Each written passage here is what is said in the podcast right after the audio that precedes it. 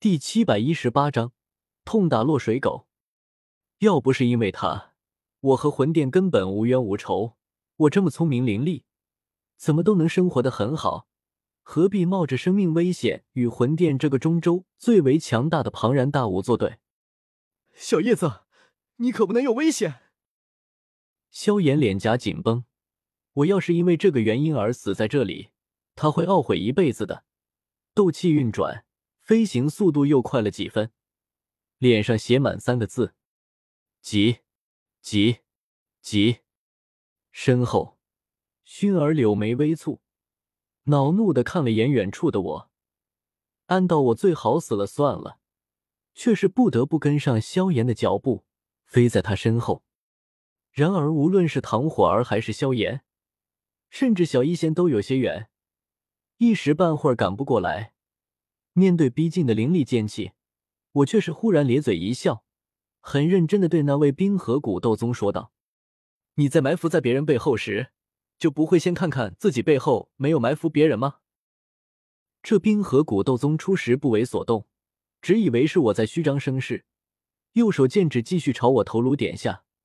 然而下一刻，他脸上却露出一丝震惊，身后的空间有异动。这冰河谷长老面色微变，在继续杀我和保命之间，只犹豫了刹那，就做出选择，放弃杀我。身形向一旁飞掠去，欲躲开，然而却还是晚了。他身后光滑如镜的空间忽然泛起许多涟漪，就像是鱼儿跃出水面激起的浪花。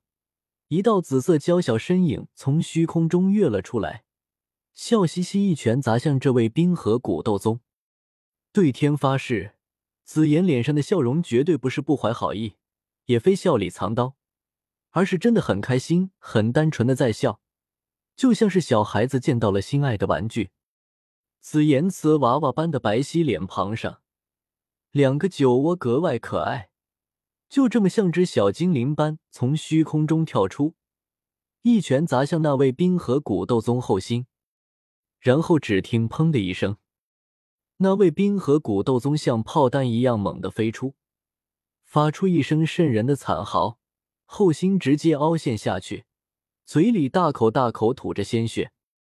飞在途中的唐火儿小脸一愣，萧炎也是一呆，飞来的速度都变慢了些，就就一拳就把这危险解开了。不愧是整个迦南学院无人敢惹的小恶魔，来了中州也一样凶猛。紫妍拍了拍小手，笑得露出两颗小虎牙，对那吐血的冰河古斗宗喊道。哈哈哈，很舒服吧？我嘴角狠狠一抽，你管这叫舒服？悲天悯人的看了眼那位冰河古斗宗，对方倒是身子骨够硬朗，没被紫妍一拳打死，但此刻面色格外苍白，已经是受了重伤。回头远远看向紫妍时，目光中满是震惊和畏惧，大概是想不到偷袭他的人竟然是个紫衣小萝莉。不仅长得漂亮可爱，还一身蛮力通天，差点没一拳把他打死。这时，小医仙的毒雾也飘荡过来，许多冰河谷弟子都毫无防备，也无从防御。即便有些冰河谷弟子撑起斗气之铠，全身都包裹在斗气内，小医仙的毒雾也像是无孔不入的蚊子，化作肉眼看不见的细微粒子。硬生生渗透了这些人的斗气防御，一时间，这片区域像是下起来饺子，大片冰河谷弟子哼都没哼一声，直接中毒身死，从半空中坠落向地面，尸体如雨下，天空为之一空。我笑眯眯看向康煞，对方被我的目光吓了一跳，慌忙避开，哪怕他是七星斗宗，此刻也真的不愿意与我交手，转身就跑。我云淡风轻道：“紫妍，这家伙就交给你了。冰河谷的人可以不管，这魂殿魔头一定要斩了。”紫妍摩拳擦掌，正打算继续找那个被他一拳差点打死的倒霉蛋的麻烦。此刻听到我的话，不满的嘟了嘟小嘴，却没有拒绝，朝康煞张牙舞爪扑去。呵呵，纳兰叶要我杀了你，你可不许跑了！不然紫妍没法从纳兰叶那里拿到丹药吃。紫妍在笑的就像一只小恶魔。裘银、裘四两兄妹不知道从哪里跑了过来，追随在他身后，一同杀向康煞。以他们三人的战力，就算是全盛时期的康煞都能硬抗，何况是杀一个重伤的康煞？紫妍速度最快，率先追上康煞，抡起两只白生生的小拳头就揍了上去，全力通天，打得康煞惨叫连连。裘银、裘四两人迅速跟上，加入了对康煞的围攻之中，一道道强大斗技轰下。